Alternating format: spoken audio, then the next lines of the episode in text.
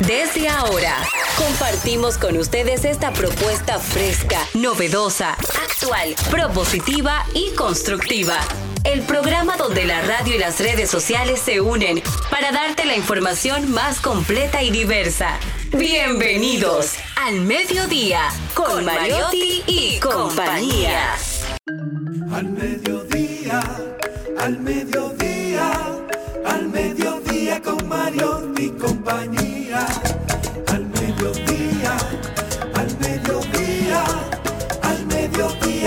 Mariotti y compañía. Si tú quieres disfrutar de foros alternativos y de tuiteros rankeados, este programa es tu amigo. Tu revista meridiana, para el talento una vía, para radio y redes variadas y con la canción del día. Al mediodía, al mediodía, al mediodía con Mario y compañía. Hola, hola, hola. Hola de la mar, qué bonita ola para navegar. Aquí estamos al mediodía con Mariotti y compañía. Diversidad, divertida, información sin sufrición. Radio y redes, redes y radio. Arrancamos con un reiterando siempre el saludo para la supercomunicadora, periodista, una joven que, que levanta la, la bandera del buen periodismo en la República Dominicana, a Milicen Uribe del programa Uno más Uno, que es loca con al mediodía con Mariotti y compañía. Esos son, esas son buenas señales cuando gente con tanto criterio establece esas diferencias y esas simpatías. Diversidad divertida, información sin sufrición, radio y redes, redes y radio, radio, red, red, responsable. Charles Mariotti y paz. Muy buenas tardes, mi gente. Feliz y agradecido de estar con todos ustedes. Gracias por acompañarnos, gracias por sintonizarnos, por estar con nosotros en este esfuerzo de información sin sufrición, diversidad divertida. Gracias por siempre estar. Eh, Jenny, aquí no te voy a saludar y te voy a permitir dirigir la palabra a nuestra audiencia siempre y cuando solamente me hables de que hoy es el día de un solo día. No te rías. Ok. Porque cuando viene, viene a ver, me tira tres días. Hay Hoy más. es el día de Hay más. el pavo. Es día de acción Hoy, de eh, gracias. eh, sí, hoy. pero eso, eso mismo. Hoy es el día de tal cosa. Y los días no dan para tanto. 24 horas nada más. Dígame. Usted sabe que me gusta celebrar. Hay varias Sí. cosas que se celebran Por hoy. ejemplo. Sí, diga. Ajá. Muy buenas tardes, señores. Gracias por estar en sintonía con nosotros. Felices de estar con ustedes. Celebrando hoy el Día Internacional de la Palabra. La palabra. Con el objetivo de fomentar el diálogo y la paz entre naciones, el mundo orientado hacia el avance pacífico de la sociedad mundial sin discriminación política ni religiosa, el sentido de la palabra es la clave del entendimiento entre los países, siendo la única vía para la resolución de conflictos, forjando el camino para las futuras generaciones. Gracias a todos los profesores también en otras lenguas que me han ayudado a tener palabras en inglés. Hello. Hi, how are you? My other teacher, Rodolfo Pou, too. ¿Cómo fue? Pero ¿y My cuándo que other tú hablabas inglés con. Rodolfo Po? Mi amor, you know, is my other teacher, too. Oh, mi amor, que si él habla inglés todos los días, tengo que preguntarle a alguien para mejorar mi English. Tú- claro, mi amor, si él habla inglés, vive en inglés, piensa en inglés, tengo que hablar con alguien que lo viva. Entonces, sus recomendaciones para mí. Pero también Día de Acción de Gracias, que aquí es una festividad norteamericana, ¿verdad? De, de los gringos. Es la festividad o la celebración más importante para ellos, la de Acción de Gracias. Sin duda. Contrario a nosotros que celebramos con, con mucha fuerza, ¿verdad? El 24 de diciembre ellos celebran Acción de Gracias, que es el cuarto jueves de noviembre todos los años, es decir, es hoy para aprovechar, para dar gracias, para juntarse con su familia, para darle la bienvenida a, a las festividades, a la temporada. ¿Por qué dan gracias ustedes? Den gracias por algo, siempre bueno. Eh, yo comer pa' usted hoy. doy gracias. no me han invitado. Doy gracias por estar vivo. Es- doy gracias porque todos ustedes están vivos. Doy gracias por la familia. Doy gracias por Lila Marí. Doy gracias por todas las cosas que tengo, que valoro y hasta las que no tengo, pero que sé que vienen y que vienen bien. Ay, qué maravilloso. Jenny, Mira, cuántas tú- pala- mira cuántas palabras tan tú, hermosas. Jenny, esas gracias tuyas siempre, uh, para los que no saben, Jenny Aquino tiene un librito donde ella apunta todas las cosas positivas que le pasan y todas las cosas por las que ella da gracias todos los días. ¿eh? Sí. Todos los días escribe mi nombre. ahí. No. Y una lista negra también, tiene dos listas. No, mira, y ahora que estoy haciendo, ojalá todo el que se quiera animar, eh, yo lo vamos a hacer. Pueden escribirnos, los vamos a compartir. Es en serio. Yo estoy haciendo un reto de 90 días de prosperidad y para mí ha sido un cambio brutal, maravilloso, de bendecir cada día. Y yo he bendecido el espacio donde estoy, mis compañeros, mis amigos que todos los días, esta familia de al mediodía que me dan tanta alegría. El venir a trabajar para mí no es venir a trabajar de, ay, tengo que ir para el trabajo. No, no, todos los días. Tú sabes que yo vengo feliz y vengo puntual por, por la felicidad. Y eso, y eso se sabe. O sea, vienes feliz, deja tu cotorra. Oye, claro, y de verlos a ustedes y sentirme súper feliz. Yo agradezco por los padres que tengo, agradezco por, por todas las personas maravillosas que he conocido en este año.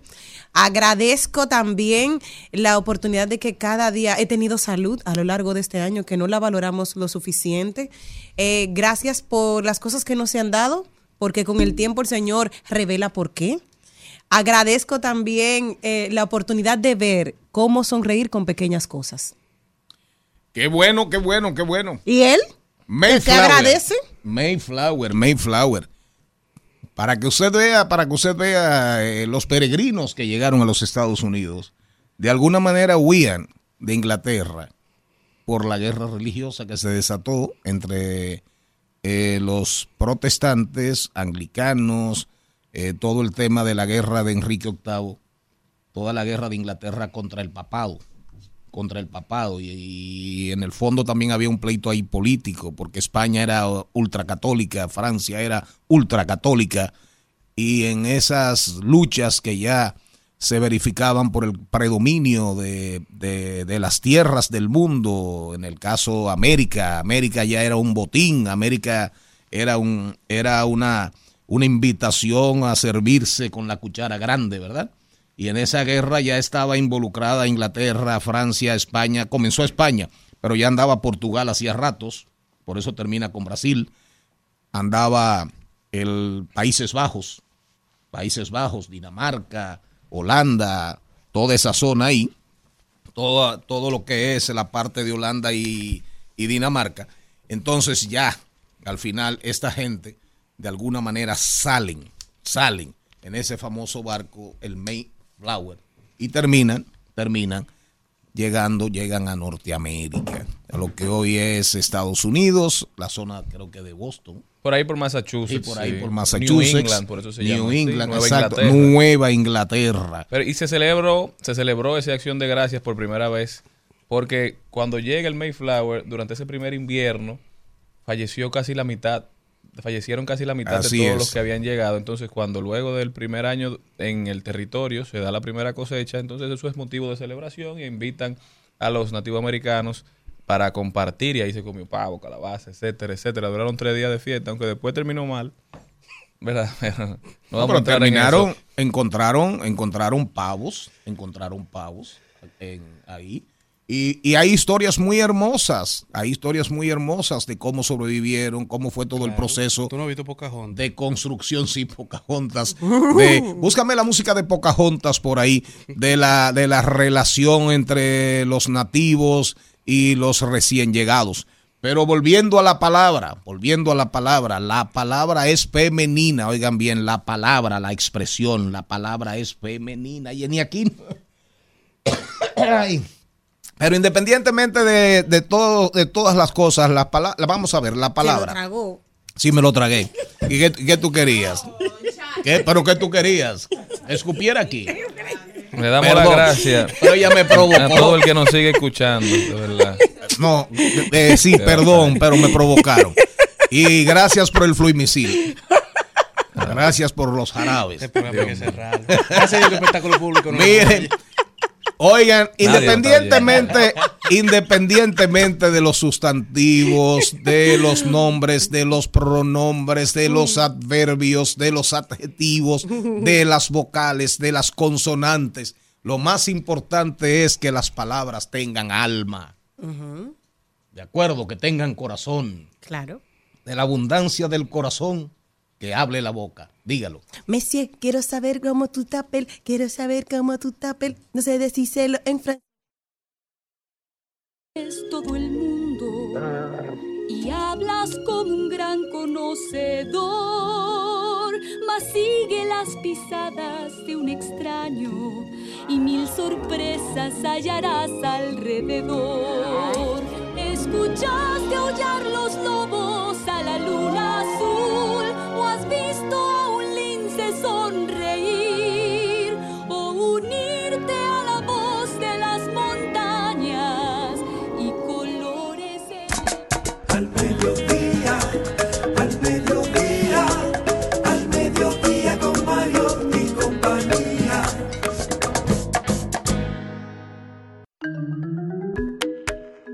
Y sonaba eh, Colores en el Viento, es una canción de la, de la película, ¿verdad? De Disney, una película que se... Hay, hay- se han hecho varias, se han hecho varias a través de la, a través de la historia, pero en definitiva, bueno, Pocahontas, Pocahontas, una historia súper hermosa, súper hermosa, y ahí sonaba como Colores En el viento. en el viento.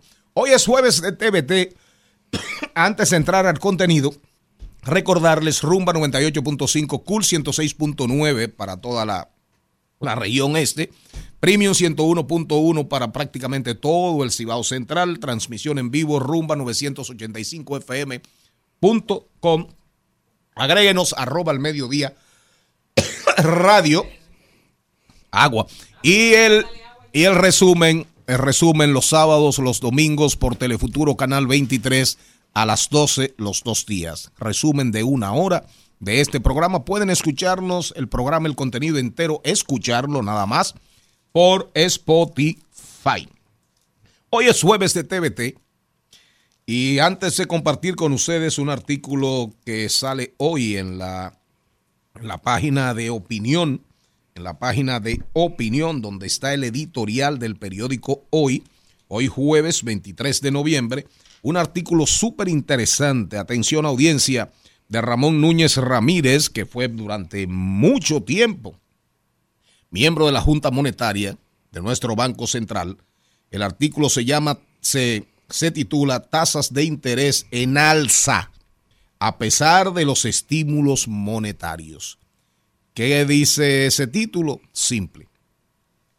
Que a pesar de todo el dinero que ha emitido, que ha soltado el Banco Central, desde hace tres meses nos están diciendo que los apartamentos van a pagar menos, que los préstamos al consumo van a pagar menos, ¿verdad? Que el apartamento va a pagar menos, que el carro va a pagar menos, que el préstamo para fines educativos va a pagar menos. Y lo que dice Ramón Núñez y hace un análisis extraordinario, bien sesudo, concienzudo, es que las tasas de interés, a pesar de los estímulos, en vez de ir en baja, van en alza.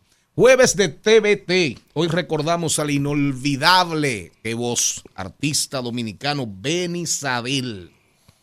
Benny Sadel. En noviembre se conmemoran ocho años de su fallecimiento. Oigan a Benny Sadel. Esa cantó ¿Qué pasará? Un éxito.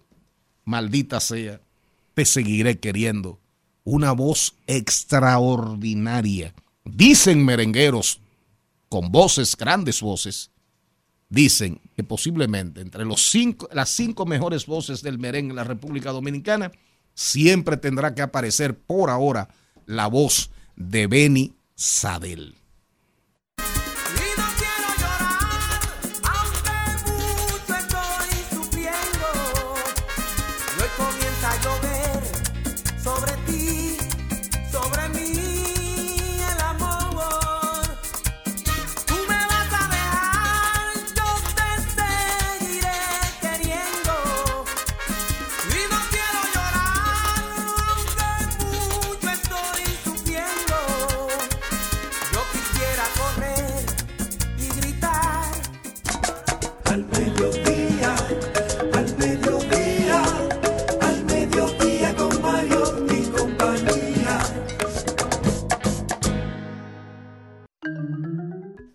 Esa canción, aunque no es la más popular, pero según 200, 207 mil. Sin embargo, ¿qué pasará? Esa no la sabemos todos. Sí, si nuestra vida no cambia.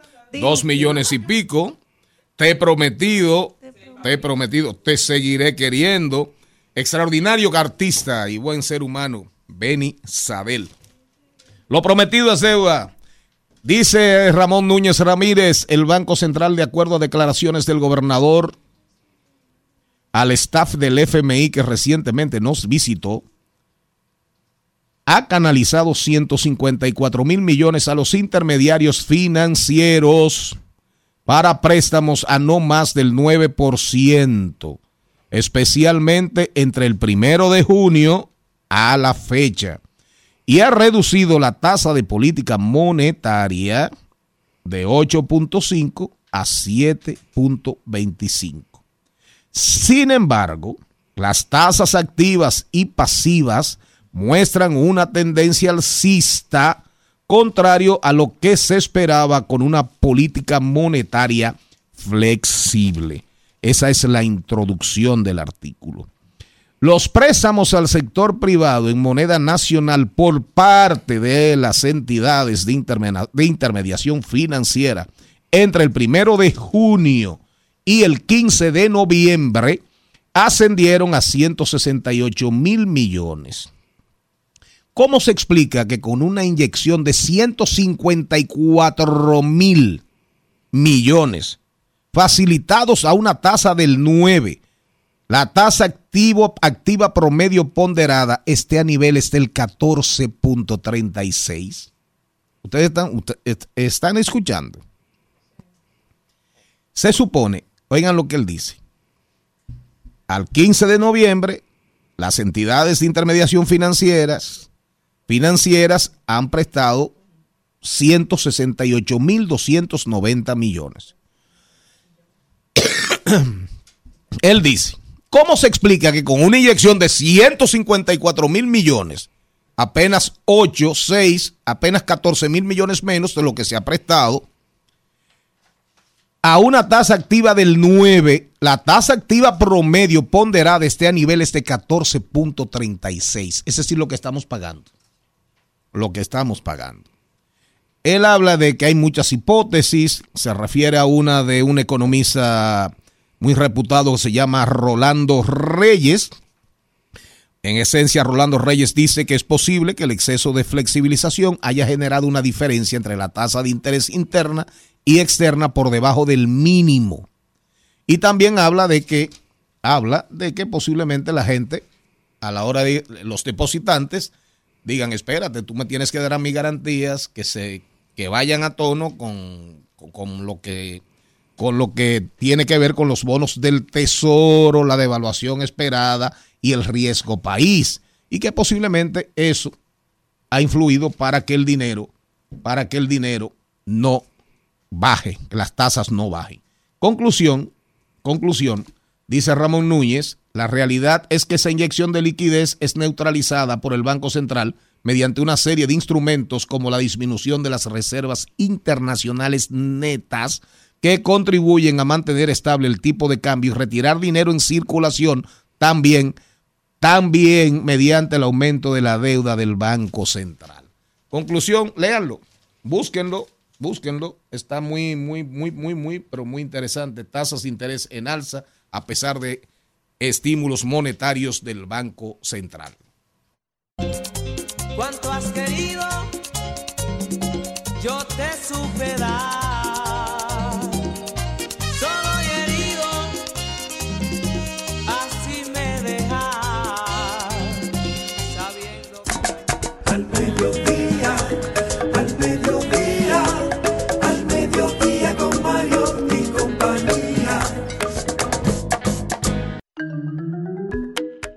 El programa de hoy lo arrancamos con Liliana Rodríguez, que ya viene por ahí. Nos va a hablar de cómo apoyar el buen vivir rural. Lo importante que es la inclusión financiera de los productores agropecuarios en un país como el nuestro. Luego nos vamos con, ahí lo dijo también, Carlos Mariotti nos lleva a través de un recorrido por el mundo del músculo y la mente, hablando de deportes. Rodaremos por el mundo y analizaremos las principales tendencias en Trending Topic. Hoy estará con nosotros el influencer, el chino RD, Jason Volques. Él es el motoconchista que se ha hecho viral por, digamos, parodiar algunas de las situaciones que vive este personaje esencial en la vida de los dominicanos. Los Celi Tips, también hablaremos de tecnología y en salud y bienestar estará con nosotros la doctora Bifrani Espaillat, ella es neuróloga y nos va a estar hablando de cómo investigadores argentinos han descubierto que el cerebro genera neuronas para remodelar las memorias. Hay esperanza.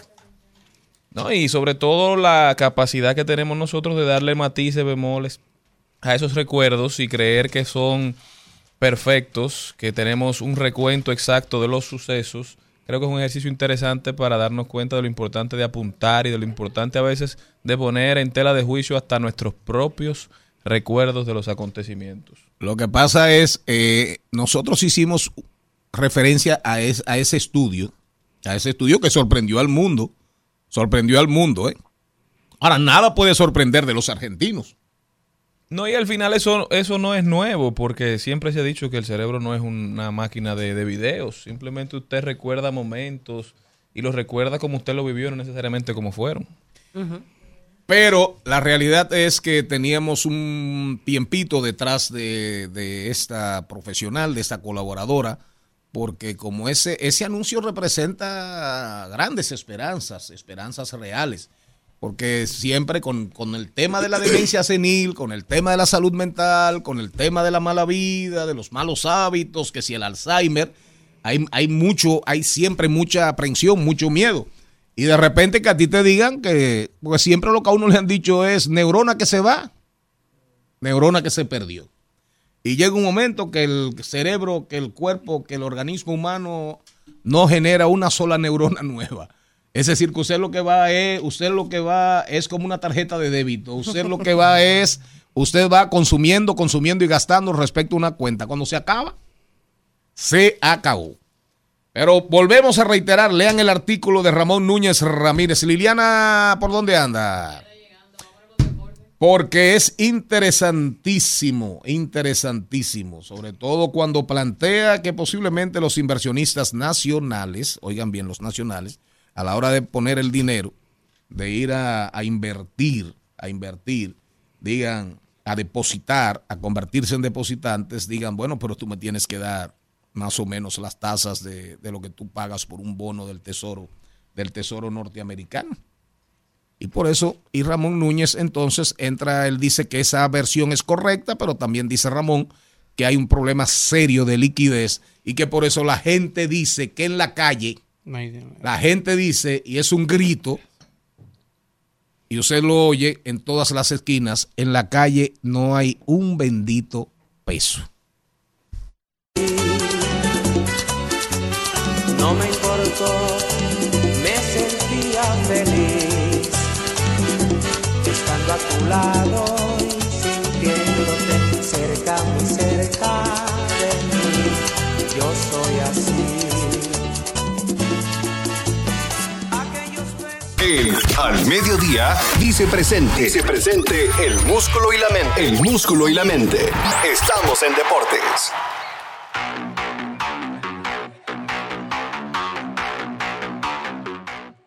Mariotti, antes de que tú saludes, te voy a hacer una pregunta. ¿Qué está pasando? ¿Qué están comiendo? ¿Qué están bebiendo en la liga más fuerte y competitiva del mundo del baloncesto? Porque uno se encuentra, uno se encuentra ahí unos números. Los cinco primeros jugadores en cuanto a promedio de, punto, de puntos por juego. Sobre 30. Sobre 30. Y se encuentra uno que 40, que 35, que 36. Es el tema de los tiros de tres, cambios en la dinámica del juego o que la defensa de hoy no se parece en nada, por ejemplo, a la de los chicos malos de Detroit. Son varios argumentos diferentes, cada quien va a emitir su opinión, pero la realidad es algo que hemos tocado aquí varias veces, y es que el, el sistema de desarrollo de baloncesto a nivel global ha mejorado bastante. O sea, el talento que está llegando a la NBA está llegando en un nivel que ya no existe en prácticamente los novatos.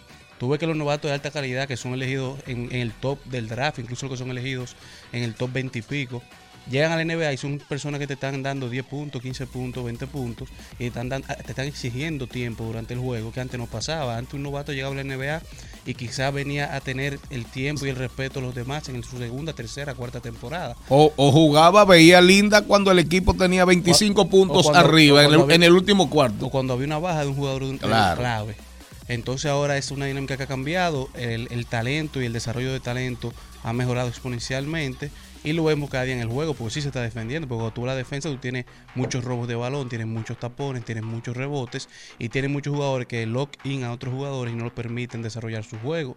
Entonces sí se está defendiendo, lo que pasa es que a nivel ofensivo es más, la calidad ofensiva, el talento ofensivo es mucho mayor ahora, sin importar el jugador.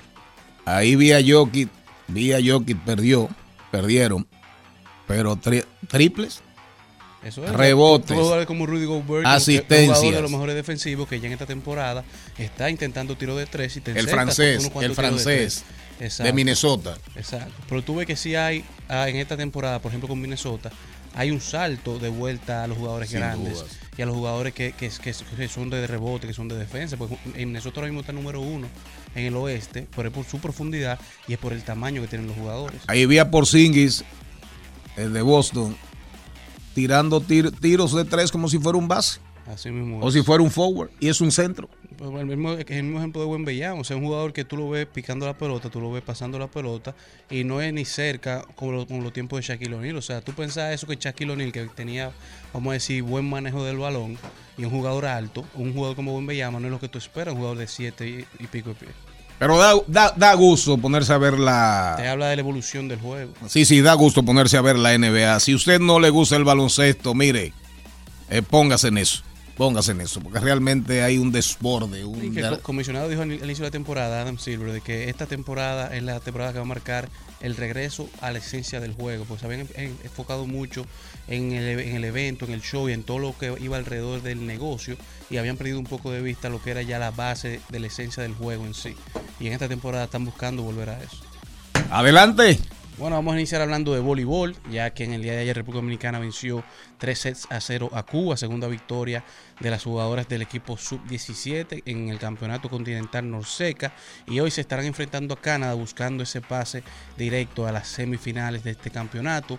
Mientras que el Lidón, Malena y Jenny pueden celebrar, ya que por primera vez en No. meses Jenny. las águilas. Ah, verdad, ya fue para la estrella. Malena es de Ya las estrellas estrella. ahora. Las águilas ibaeñas y Helen también. En la estrella no la Las queremos. Águilas Ibaeñas ganaron el primer partido en casa después de mucho tiempo, pero a Neuri Tavares, Ronnie Simón, Pablo Espino, Webster Rivas de los Toros, Junior Lake y Héctor Rodríguez de los Leones, Starling Castro y Daniel Palca de las Águilas, Mel Roja Junior de los Tigres del Licey y Vidal Bruján de las Estrellas fueron electos jugadores de la semana, fueron los jugadores que mejor defendieron y jugaron en su posición. Mientras que los gigantes cayeron dos carreras por cuatro contra los Tigres del Licey que lograron ganar en la casa de los gigantes. Los toros cayeron 0 por 4 a las águilas que tenían un mes sin ver una victoria en casa. Y los leones, los leones del escogido, señores, que están abusando. Tuvieron una victoria tremenda, 12 carreras por uno. Y usted triste. Usted Yo no, triste. yo no sé yo, porque está a mi izquierda, está llorando en estos días. 12 bien, por qué 1, gozo. segunda victoria consecutiva contra las estrellas, cuarta victoria consecutiva para los leones. Dicen por ahí que la sal de las estrellas es malena, porque desde que se fue de las águilas, las águilas ganaron. Las estrellas siguen perdiendo. Pero mientras tanto, José Ramírez en su segundo partido en Lidón, su segundo partido vistiendo el uniforme de los rojos, fue electo jugador del día. Tuvo un jonrón, tres carreras anotadas, dos hits y tres carreras impulsadas. Lo que deja la tabla con los gigantes, estrellas, Licey, leones, toros y águilas. Pero hay que tomar en cuenta de que los leones son el equipo con más partidos jugados con 27. Luego los gigantes y los tigres tienen solamente 25.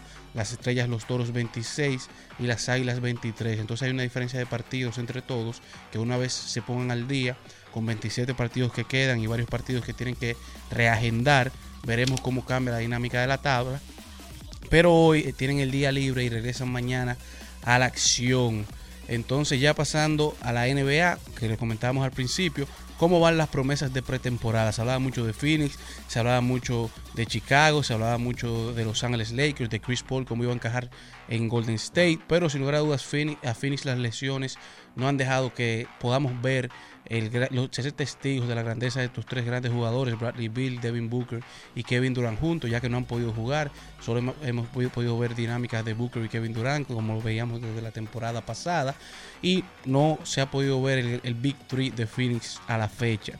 Mientras tanto, en Chicago sigue el problema, Chicago sigue enlodado. Se habla de que estarán mandando a Lavin a otro equipo, se habla de que DeRozan quiere salir de Chicago. Entonces hay una dinámica de mucho talento, pero que no han podido acoplar en el equipo de los Chicago Bulls. Mientras que los famosos límites de minutos que hablaba el coach de los Lakers a principio de temporada de LeBron James, que no iba a jugar más de 28 30 minutos por partido, no hemos podido verlo. LeBron James está jugando alrededor de 36 minutos por partido y se ve una gran diferencia a nivel ofensivo, ya que los números bajan de 116 a 98 cuando LeBron está o no está en el tabloncillo. Mientras que Chris Paul ha caído como anillo al dedo en Golden State. Se ha visto que se ha acoplado bastante bien a toda la dinámica y al rol que lleva en este equipo. Pero sin lugar a dudas parece que los demás integrantes no terminan de encontrar su ritmo por lo que hemos visto un Golden State que ha bajado bastante. Y hay muchas similitudes con ese equipo de los Brooklyn Nets cuando se encontraban Kevin Garnett, Paul Pierce y demás jugadores. Y como comentábamos ahorita, el, pla- el plan de Con- Conley, el dirigente de los Minnesota Timberwolves está dando frutos ya. La temporada pasada fue una temporada donde buscaron acoplarse y ya en esta temporada se está viendo que está funcionando tener un equipo grande, un equipo con profundidad y que está limitando bastante a los demás equipos cuando se enfrentan a Minnesota. Vimos a Minnesota ganarle a Denver, Minnesota ganarle a Boston, que son dos de los mejores equipos de la NBA. Y vemos a Minnesota que está ahora mismo establecido como el número uno del oeste. Mientras que los líderes estadísticos a la semana 4 de la NBA a nivel de puntos, Joel Embiid de Filadelfia con 31.9. En total de puntos está Luka Doncic con 428. En asistencia está el jugador que está en su cuarta temporada de Indiana y que está marcando un antes y un después para la franquicia Tyrese Halliburton con 11.6 y es el líder total también de asistencias con 128. En rebotes tenemos al MVP de las finales, Jokic, con 13.8 y 179 en total rebotes en lo que va de la temporada. A nivel de robos tenemos a esta superestrella de Oklahoma, Shai Gilgeous Alexander, que es el que más está robando pelotas con un average de 2.5 y 32 robos totales en las cuatro semanas de la temporada.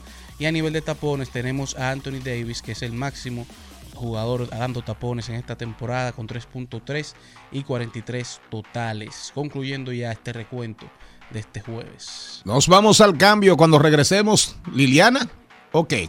Ya Liliana llegó. Liliana viene a hablarnos de qué, señor Mariotti, inclusión financiera para el sector agropecuario. Así es.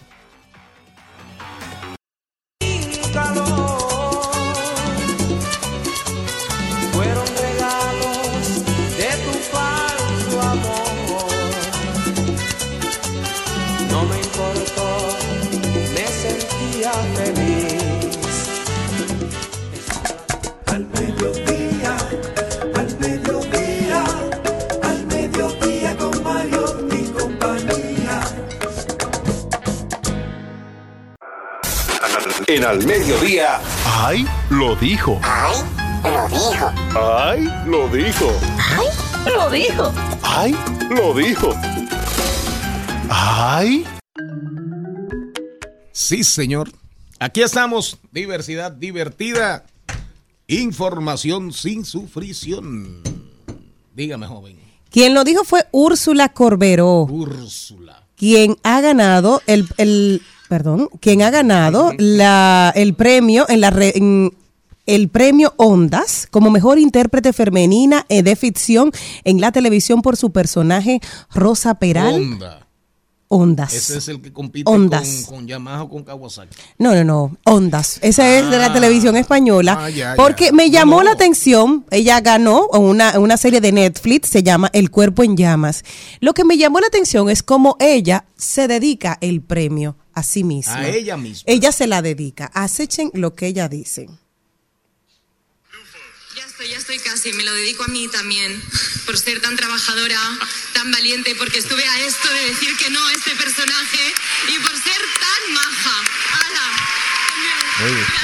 Eso está bien, eso lo cogió ella del libro de Snoop Dogg. Que cuando, le dieron la estrella del Salón de la Fama de Hollywood, se agradeció él mismo. No, no, y, Y yo, yo- yo me quiero dar gracias a yo mismo que he No. trabajado para llegar aquí hoy. No, y también Y hay mu- en ese sentido hay mucho coaching y hay mucha gente que recomienda, nunca te acabes a ti mismo, nunca te denigres, eh, autoalábate, ensálzate. No, pero eso está correcto, eh, al pero, sin llegar a, pero sin llegar al narcisismo, pero cuídate, mímate, eso también anda en esa línea, ¿eh? Sí, Porque pero es por más, por entonces... más que pase, o sea, por más gente que te apoye y que te ayude, si tú no lo haces, tú no vas a llegar. Ya, Entonces, pero el que mira tiene que cómo... agradecer eres tú mismo. lo- yo soy la vaina. Lo grande. No, mira, tienes que creértelo, porque en el caso de ella, dijo, por poco no lo hago. Exacto. Y mira, y se ganó, no, na- no nada voy a hacer, o sea, nada modesta, bien hecho, esa soy yo. Gracias, porque muchas veces tú lidias y sabes reconocer en los demás el valor que tienen y eres la última persona en saber reconocerte lo que eres, lo que tienes, el muchacha? valor.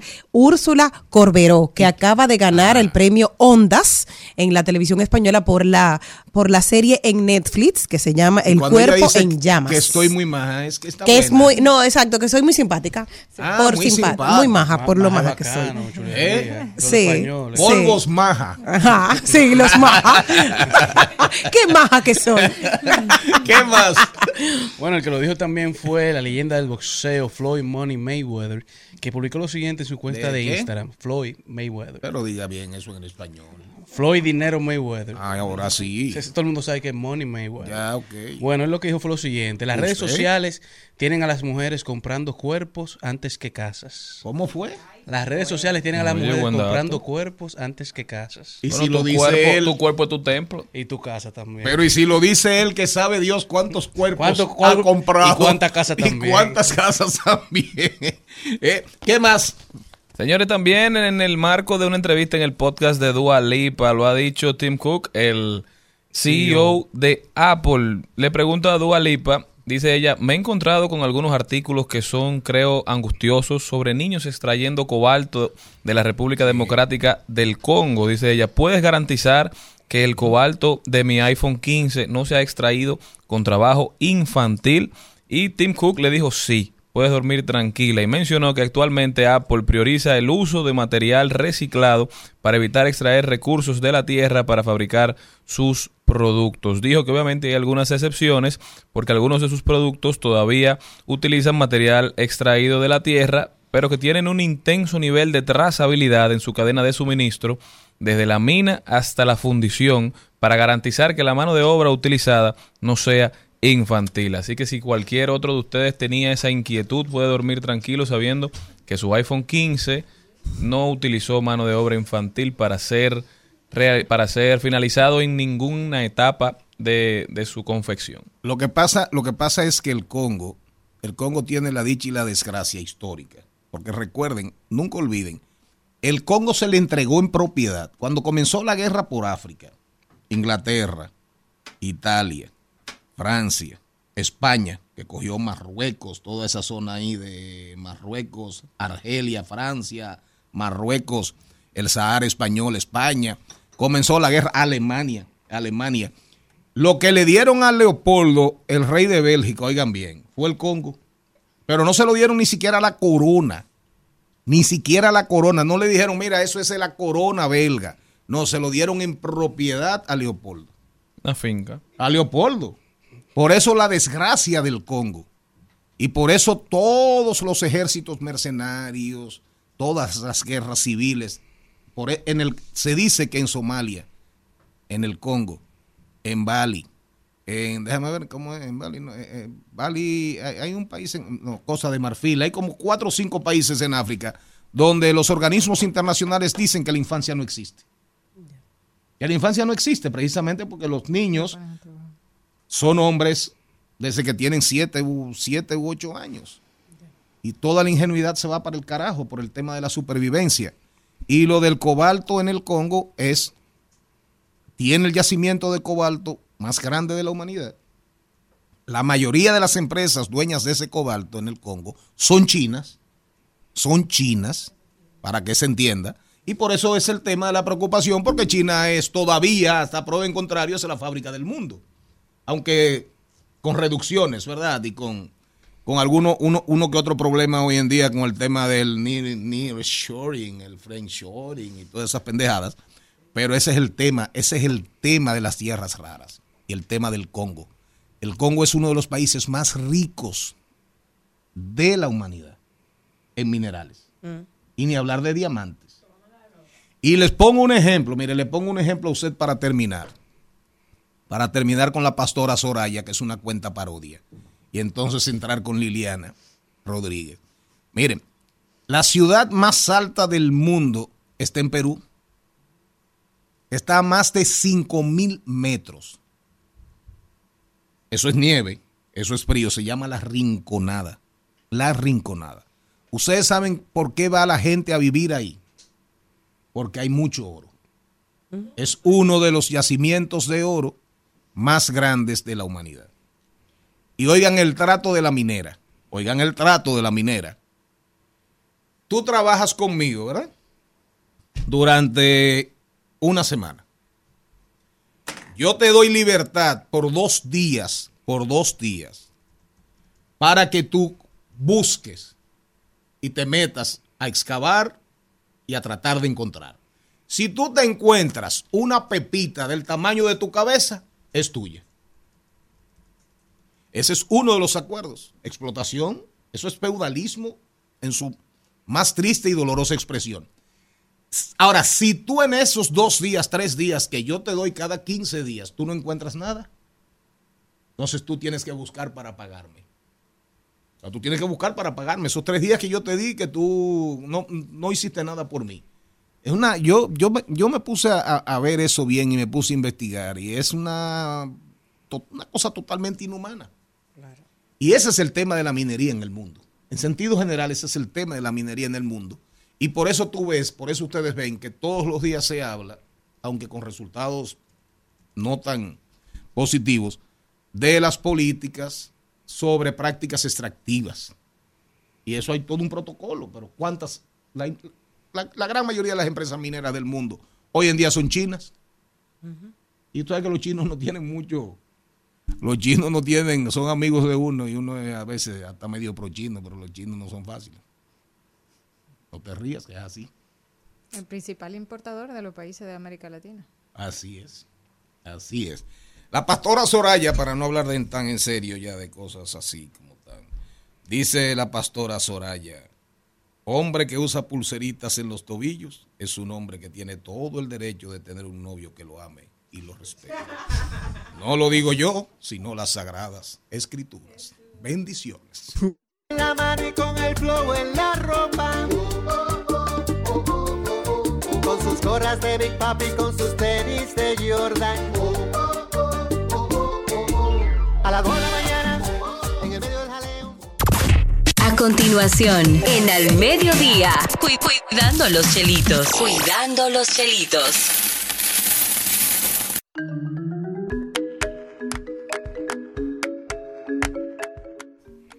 Liliana Rodríguez, Liliana, apoyamos el buen vivir rural, inclusión financiera de productores agropecuarios. Eso es una fundación, ella va a hablar de eso, pero antes, como tú eres una super economista, mira, países que no tienen banco central en el mundo. A propósito de que mi ley ha puesto de moda el tema de que los bancos centrales del mundo hay que dinamitarlos. Entonces, como ya mi ley, mi ley es tendencia y mi ley, mi ley, mi ley, mi ley, mi Y ley, presidente electo. presidente electo de Argentina, ¿verdad? Tiene el mundo medio loco, medio patas arriba. Y ahora fue y habló por teléfono con Biden y que Biden lo felicitó que si jamás, bueno. Oigan bien, para que entendamos. ¿Qué países no tienen banco central como propone mi ley en Argentina? ¿Y cómo afecta esto sus economías? Pero es a Liliana que le voy a preguntar, pero voy a poner las cosas en contexto. Solo unas pocas naciones en el mundo han renunciado a contar con un banco central entre sus instituciones y casi, casi todas son micropaíses. Oiga, Kiribati. ¿Ustedes saben de qué da eso? No. Ah. ¿Habrá algún cribateño para mí? Tuvalu. Tuvalu, eso deben ser islitas por ahí de la Polinesia. Andorra, eso es un principado. Islas Marshall, eso es en el Pacífico por ahí. Isla de Man, eso es en el Mar del Norte, eso es frente a Inglaterra, por ahí entre Noruega, Inglaterra. Mónaco, un principado. Micronesia, mírenlo ahí. Palaos, todo eso es del el área de Polinesia. Y el principado de Liechtenstein, eso es en el corazón de Europa, que eso es un principado donde tiene una, una casa, una casa de nobles, súper, súper antigua y súper riquísima. El único nombre en esta lista cuya población se cuenta por millones es Panamá, que coincide con el resto en usar como moneda de curso legal una divisa extranjera. En este caso, el dólar. Ventajas y desventajas. Antes de entrar en el mundo rural, reitero, para orientar a la gente que ahora ca- cada, vez usted escuche en la calle que el Banco Central, para que no le coja a alguien con dinamitar el Banco Central, atención Valdés, Al- atención Valdés Albizu, que no le coja a alguien con dinamitar el Banco Central de la República Dominicana. No, y bueno, lo primero es que Milei, presidente electo, y pues lo mejor es desearle que le vaya bien en las medidas que tome para el, el buen vivir y el buen desarrollo de Argentina. Pero sin duda que muchas de sus propuestas son propuestas que le han sido atractivas, sobre todo a muchos jóvenes que no vivieron quizás décadas anteriores de situaciones eh, económicas difíciles donde hubo un, un fi- un alto financiamiento. Pero lo que él propone de eliminar el Banco Central va de la mano de la dolarización. Es lo que propone justamente de eliminar ese nivel de inflación aplicando la dolarización como hizo Panamá. Quitándole la maquinita al Banco Central. Correcto, y eso es de eso es que habla, porque es que hasta el Banco Central lo tilda de algo totalmente un monstruo que es lo que ha llevado a que el país esté en la situación en que está. Y debemos de siempre diferenciar lo que es institución de lo que es eh, la- las- los responsables de hacerlo. Eh, y ahora que hablaban de China, China tiene muchos años con sus instituciones, su- sus eh, eh, eh, partido político, pero las políticas cambian. Entonces, de eso es que se trata justamente. Y yo creo que el tema de, la, de eliminar el Banco Central no es totalmente cierto, porque si propone una dolarización, ellos van a estar regidos por el Banco Central. No, la Reserva Federal. La Reserva Federal de los Igualito que en Mónaco, que es el euro y el Banco Central Europeo es el que rige. Correctamente. Y el Banco Central, eh, si se elimina, no le va a dar la libertad a Argentina de poder aplicar políticas monetarias que en su momento le correspondan, porque realmente debe de eh, eh, abstenerse de hacer o de, de heredar, digamos, las políticas monetarias que establezca la Reserva Federal. Porque pierde el control de las tasas activas, pasivas. Pierde la soberanía monetaria. Correctamente. Un momento que, eh, como ha ocurrido, aquí lo hemos visto, que necesiten incentivos, los, Mm. el mercado y sectores específicos no podrá hacerlo porque no lo ha hecho así la Reserva Federal. Ese planteamiento de dolarización no es algo mm, eh, fácil, implica toda una inversión, implica hacer toda una estructura previa también implica que si no se lleva una negociación con la Reserva Federal, eso puede ser reversible y puede ser todavía el efecto todavía más nocivo para la, para la República de Argentina.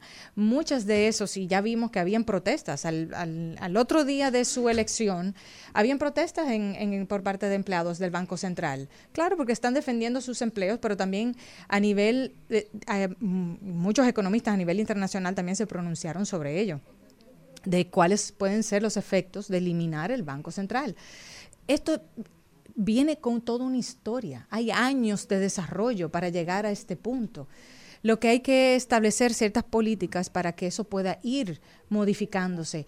Eh, de hecho, Brasil y China son los principales socios comerciales de Argentina y ellos mismos se han brindado eh, y han brindado eh, su disposición para poder establecer mejores negociaciones, poder apoyarse, establecer incluso monedas eh, comunes que puedan facilitar que Argentina pueda resurgir a lo que fue anteriormente. No es un proceso fácil. No, me pero- imagino. Pero realmente yo eh, no, no creo que en, en corto tiempo, si es algo que lo desean hacer, sea algo fácilmente factible. De hecho, eh, te favorece con las importaciones, no estás También. sujeto a esas fluctuaciones de la moneda tuya, es el dólar y punto. Sí. Pero él lo dijo claro. Y sobre todo que pierde esa soberanía y hay muchos aspectos también que él, que cree en el sector privado, si no puede tener también ese control de la moneda, puede afectar más al sector privado de lo que realmente le quiere ayudar. Eh, quiere incentivar que el sector privado se desarrolle, pero si va a cortar relaciones con Brasil y, con China, que son principales socios comerciales por los pronunciamientos que ha habido, ¿cómo lo va a incentivar? O sea, no, no es una situación para nada fácil y el no poder en su momento tener esa soberanía de poder darle a través de tasas de interés esos incentivos al sector privado que necesite financiamiento económico, no lo podrá hacer en su momento, aunque lo requiera el sector privado, porque es que depende de la política Sí, monetaria de, el de la tema, el tema Federal. de sus importa- de sus exportaciones, Así es. sobre todo el ámbito agropecuario. Argentina va a vivir días muy duros. Queda por verse, vamos a ver. Apoyamos el buen Apoyamos. vivir rural. Sí. Es un proyecto en el que forman parte 58 asociaciones de es. productores agropecuarios. En estos momentos tan difíciles que vive la agropecuaria, la agroindustria, con estos con este ciclón que son las políticas públicas de este gobierno, dígame. Sí, y justamente lo que falta es ese amor y ese cariño hacia los productores agropecuarios, eh, que lo hemos visto en los últimos años. Y quise traer esta hermosa experiencia que tuve incluso la semana pasada de conocer a asociaciones de productores que forman parte de este proyecto de Apoyamos. Es un proyecto que lidera eh, AIRAC, que es una asociación de instituciones rurales de ahorro y crédito, cooperativas Sí, de sí, ahorro y claro, crédito. las grandes. Las grandes, sí, dentro de ellas Cooperativa San José. eh, Las que Bueno, quieren supervisión, las que no quieren andar como chivos sin ley. Y que se preocupan Sí. justamente por cumplir, de hecho la misma Cooperativa San José Responsabilidad social. Cuatro reuniones, cuatro reuniones de asamblea anual para cumplir justamente con su principio eh, de cooperativista de democracia y, y transparencia. Y este proyecto, desde el año pasado, se viene ejecutando aquí, faltan dos años más, eh, con 58 asociaciones de productores en el noroeste. Eh, tanto Santiago Rodríguez eh, como. San José del de las Matas y Dajabón, eh, Mao, y beneficia a 4.000 productores. Valverde, provincias Valverde. Sí. Santiago Rodríguez. Sí. San José de las Matas. San José, claro, me imagino que, que por ahí se comunica con, por el Rubio, se comunica con sierra, Santiago la Rodríguez por la sierra. Entonces, son productores de yuca, de, de- que tienen ganadería y entonces producen leche, queso, eh, casabe. Entonces, va a permitir que en este tiempo se fortalezca esas, esas asociaciones y se construyan esas redes, no solamente ofreciéndole ese acompañamiento. ¿Y qué significa acompañamiento? De que a nivel legal se le dé el apoyo, se haga un diagnóstico que ya se hizo para establecer cuáles son sus necesidades, que se le fortalezca a nivel legal, pero también se le acompaña a nivel contable, que también obtengan el apoyo, si son ganaderos, también en, con temas de, de médicos y especialistas que puedan asesorarle, eh, fitosanitarios también. Y todo ese acompañamiento conlleva un engranaje con cooperativas de ahorro y crédito que pueda brindarle el apoyo financiero que necesiten que sea algo sostenible, que sean redes que también a su vez reciban apoyo de la comercialización. Y lo vimos ahora en este fin de semana, no solamente en estos años, donde realmente eh, en, en las noticias lo hemos visto, cómo los productores agropecuarios han demandado de un apoyo que antes recibían y que ahora necesitan más que nunca. Esta, este proyecto va a permitir, y bueno, vimos que lo que quería decir también es que este mismo fin de semana pues se dieron a conocer que tanto en Baní eh, como en San Juan de la Maguana y otras provincias eh, se vieron afectados tanto producciones de arroz, de habichuela, Ujú. invernaderos, 2.6 San José, de, millones. San José de Ocoa bajo agua. Y- Los invernaderos prácticamente todos. Así es. Entonces, más ahora más todavía necesitan de ese apoyo. Eso es un proyecto fabuloso porque lo que imita justamente de juntar a los que son. O sea, todos estos productores, en lugar de actuar de forma aislada, juntos, pues pueden tener todavía, comprar economías de escala, eh, considerar también a la hora de vender, tener mayor escala. sí. calidad. Comercialización colectiva, más volumen, Y compras, compras conjuntas de insumos. Correcto. Entonces, en eso debemos de apostar. Incluso antes con las visitas sorpresas se apoyaban cooperativas, eh, asociaciones, para justamente fortalecer esa asociatividad, esas redes entre los productores locales, que tienen una experiencia, que tienen un conocimiento, tienen leche de primera calidad y que puedan nosotros mismos también como consumidores poder ser beneficiarios de esa producción y a bajo costo. Entonces, ese apoyo que se está dando desde eh, Apoyamos es justamente permitir que esa ruralidad prospere, porque también hemos visto cómo ese relevo también es importante. Si nosotros le damos amor y cariño a esos productores agropecuarios que están en la ruralidad, también sus hijos, sus familiares cercanos pueden ver que es posible hacer una vida en la ruralidad con, en el campo, en la agropecuaria, y eso es algo que, que se debe de incentivar. De hecho, la semana pasada esos encuentros, hubo un, encuentro entre eh, experiencias de una asociación de productores agropecuarios de Colombia que vino a compartir cómo de, de ellos reunirse, fueron formando esa asociación, convirtieron en cooperativa y cómo ahora ellos han podido no solamente vender sus productos al mercado, que antes tenían que esperar a que alguien le fuera a comprar, pero que también ya compran esos fertilizantes y demás. Yo creo que eso es una gran... eh, Una gran noticia, noticia y una gran iniciativa. porque va a ser el inicio de muchas iniciativas como esta, porque van a ser sostenibles. No solamente acompañarle durante todo este tiempo para fortalecerlo en sus capacidades eh, legales, contables, en, en su área, pero también articularlo con la parte financiera que evidentemente se necesita justamente. Y es una gran debilidad. Y darle un, buen acompañamiento, porque si no lo tienen acompañamiento, incluso a nivel financiero, pueden sobreendeudarse y entonces todo el esfuerzo como asociación puede caerse porque cada uno, en lugar de ver que crece o que se beneficia de una colectividad, de una asociación, pues puede ser todo lo contrario. Esta fundación CFA, Ah, la Fundación CFA, esa es una fundación que estuvo eh, el- la semana pasada aquí presente, es de Colombia. Ah, ok. Es quien instaló este misma, esta misma metodología de redes en Colombia, eh, que está ubicado en Antioquia. Y el modelo ha sido tan exitoso. Antioquia, ahí, ahí es que está Medellín. Medellín, sí. Eh, Y es- Pablo Escobar. Y es una, ha sido tan exitoso el modelo de redes eh, ahí en Colombia a través de CFA que el gobierno que ha querido instalar ese mismo modelo a nivel nacional de redes ha buscado CFA. Y por eso entonces eh, desde mm, AIRAC, FENCOP, eh, pues, y también la Confederación Alemana de, de Cooperativas, que es la DGRB, pues se unieron para atraer a CFA aquí y a esa asociación de, de productores agropecuarios a que compartan su experiencia, porque así entre pares también ven que es posible. Si ellos lo hicieron, eh, comenzaron desde abajo a, a ir construyendo en la localidad, en la comunidad, con todos los productores, nosotros podemos hacerlo también. Y fue fabuloso ver ese encuentro porque lo que, conclusión es, los mismos problemas que ustedes tenían, lo tenemos nosotros. Claro. ¿Cómo fue que ustedes lo solucionaron? ¿Cómo podemos nosotros desarrollar nuestro propio modelo? Buenas prácticas. Buenas prácticas. Entonces, al final, como bien dice el compañero Guarocuya Félix, eh, que hay que imitar haciendo uno Así lo es. propio, porque ya hay unas buenas experiencias, buenas prácticas, y lo que hay que hacer es aplatanarlo a lo que a la realidad que nosotros tenemos. Como dijo el amigo ayer en las redes, me llegó el recibo de la luz.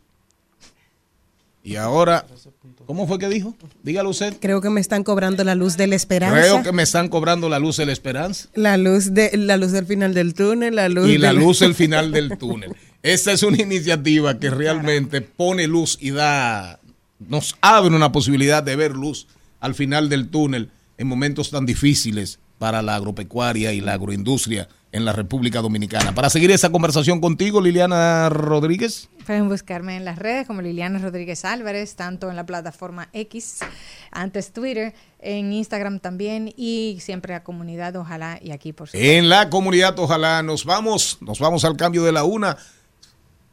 Saludamos ahorita a Celine Méndez y a a nuestra paz. Aquí entró la paz. Angelita García de Vargas.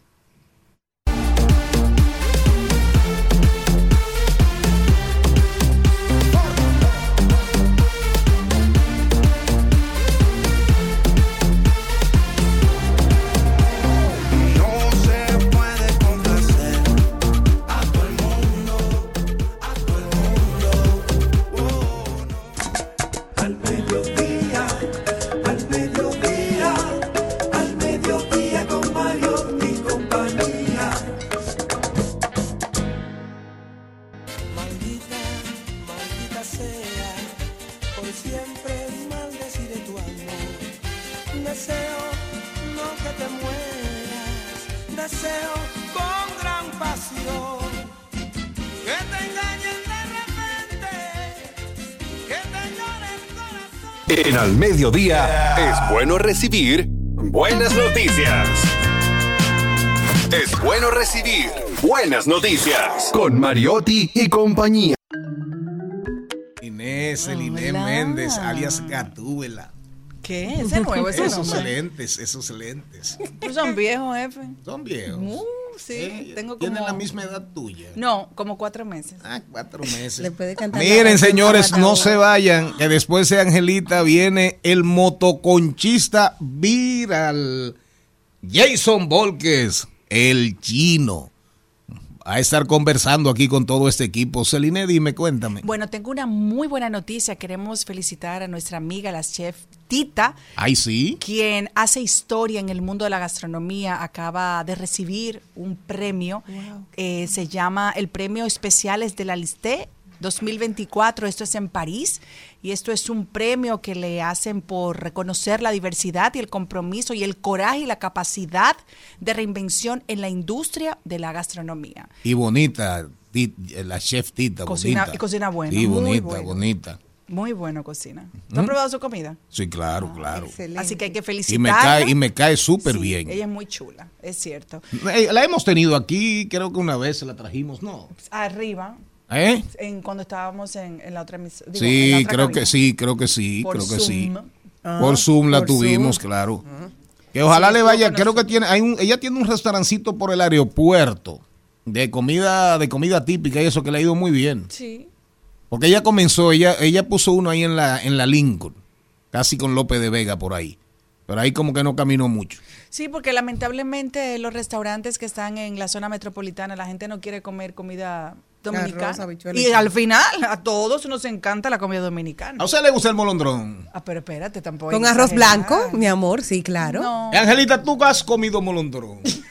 Bueno, realmente. aquí, espera, mi amor, aquí. Realmente el molondrón es un alimento muy interesante Sí, porque nos apoya a limpiar el organismo. Ah, O sea, ah, con arroz blanco. les yo he recomiendo que lo que no. ingieran porque a veces tenemos que comer lo que nos conviene, no lo que queremos. Por ejemplo, algo que nos conviene comer, y eso sí me gusta mucho, es la pitahaya. Ah, bueno, pero ese es Ah, fino pijada, y muy caro. Ajá. oye, Ese es muy caro. Ay, carísima Sí, la claro. Dile, exacto, dile. Carísima, a veces, a veces no se halla No, y, de- La para pita. comprar pita. y definitivamente los alimentos que nacen de la tierra, cada día debemos de tener la visión de que eso es lo que vamos a tener que comer Sí. Así en el es. presente. Pero, Ah. por ejemplo, está bien, la pitahaya es cara, pero a mí me gusta la tallota. Y es A la. Y es rica la Sí, tallota. a mí me encanta A la mí también. tallota. sí, claro. Mm, Hubo mamá una señora que le dieron un premio por sembrar tallota y dijo, bueno, la tallota no sabía nada, pero deja cuarto. Vámonos con Angelita García de Vargas y no se vayan, oigan bien, no se vayan aunque yo me vaya, porque por ahí viene Jason Volques, se, se va a gozar ahí. Se y ahorita viene la doctora Bifrani Espaillat, neuróloga. Hay esperanza para nosotros los viejitos. Las neuronas, nacen neuronas nuevas. Ay, sí. Qué pena que solamente sean las neuronas.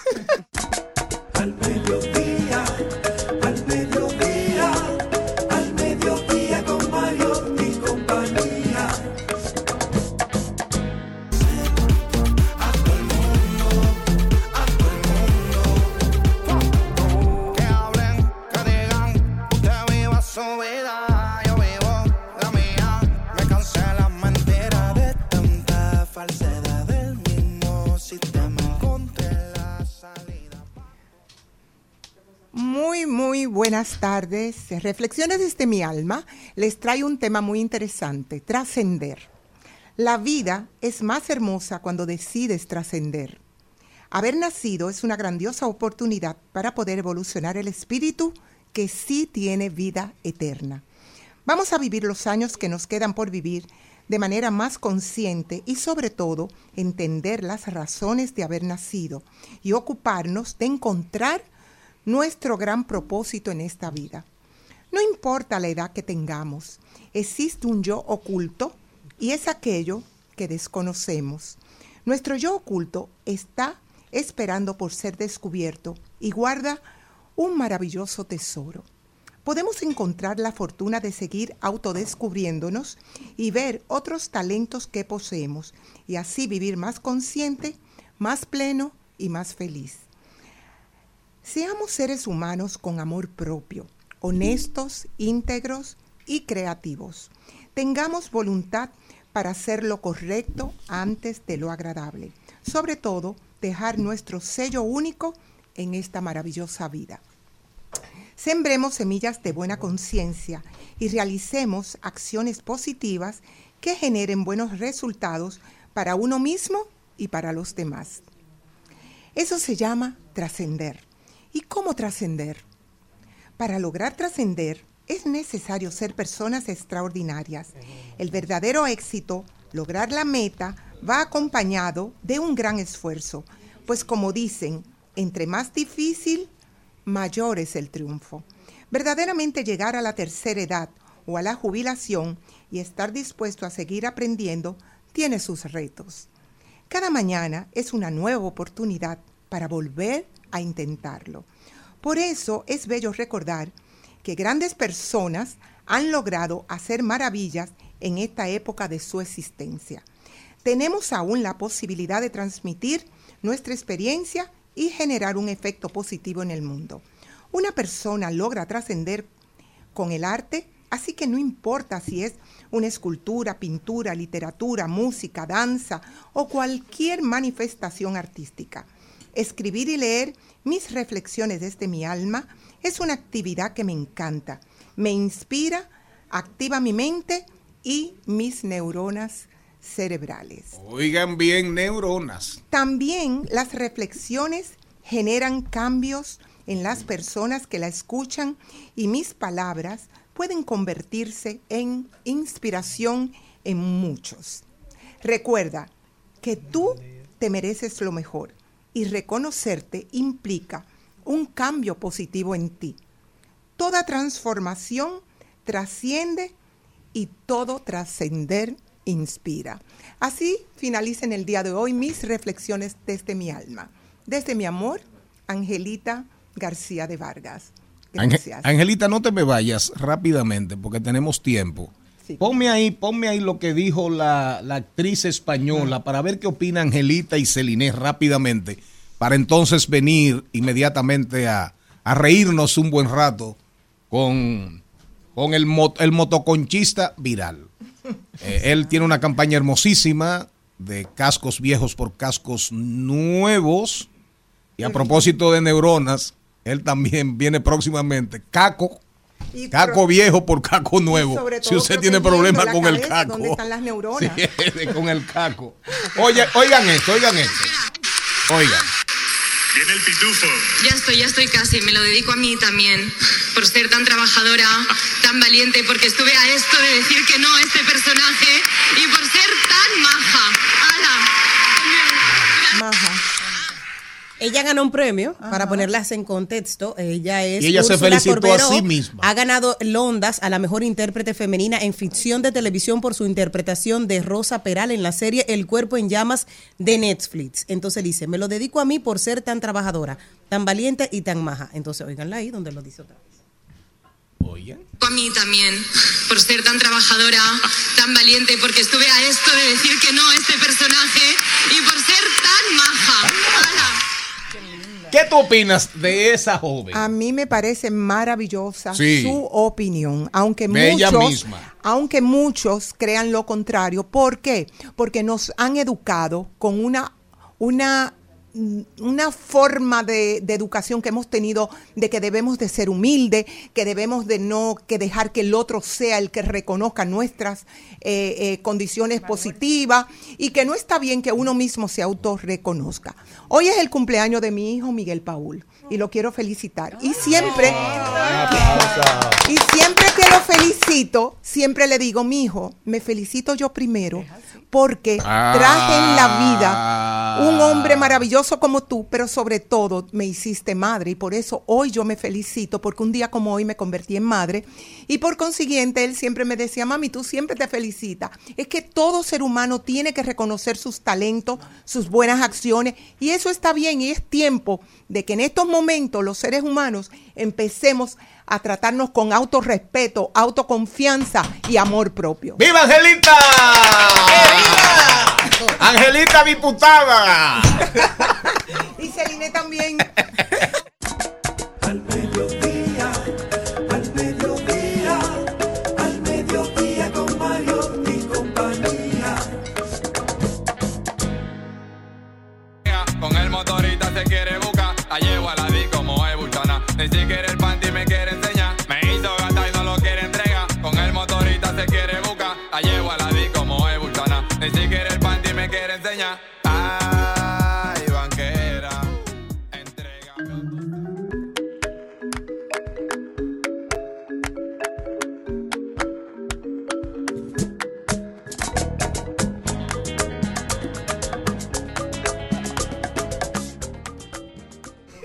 Y así, ahora está con nosotros el chino RD, el motoconchista más famoso de toda la República Dominicana. El único motoconchista que las mujeres aman, quieren, desean.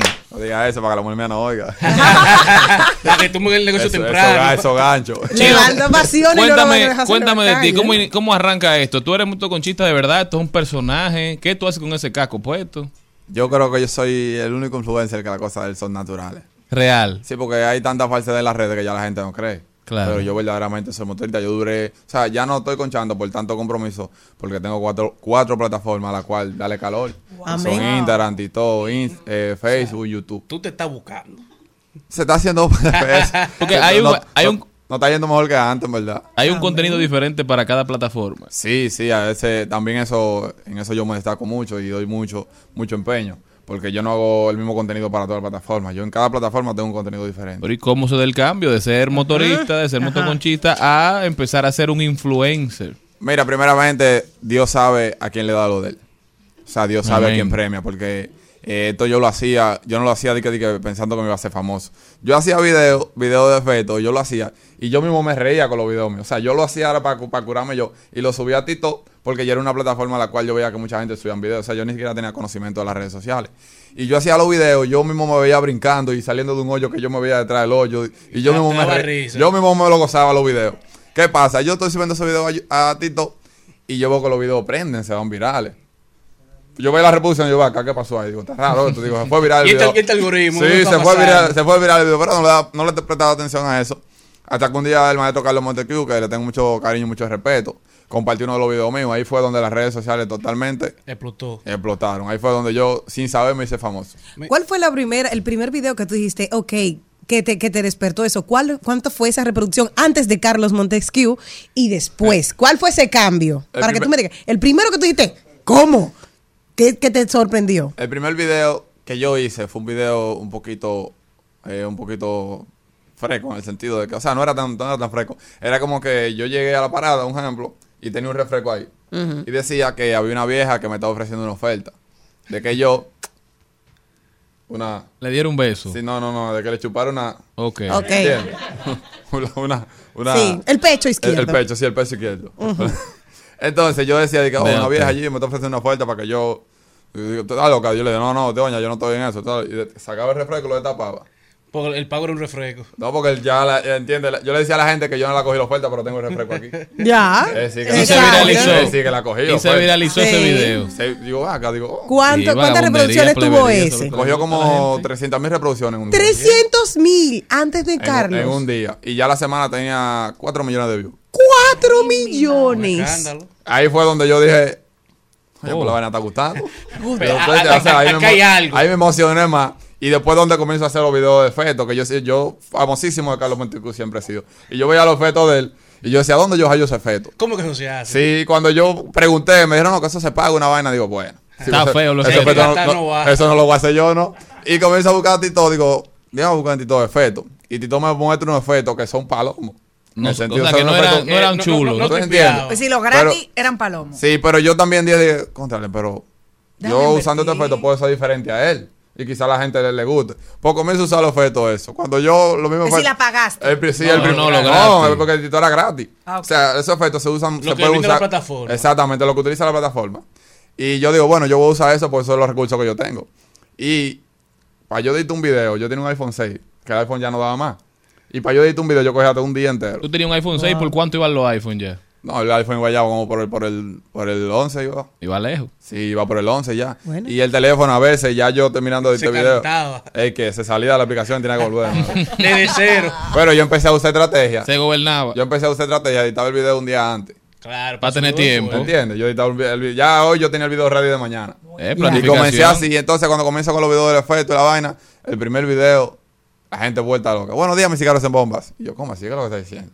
y comencé por ahí hasta que el maestro Carlos Montecristo subió y prendió las redes sociales. Dime todo cuánto fue la diferencia luego de Carlos Montesquieu. Fue mucha la diferencia. ¿Cuántos millones?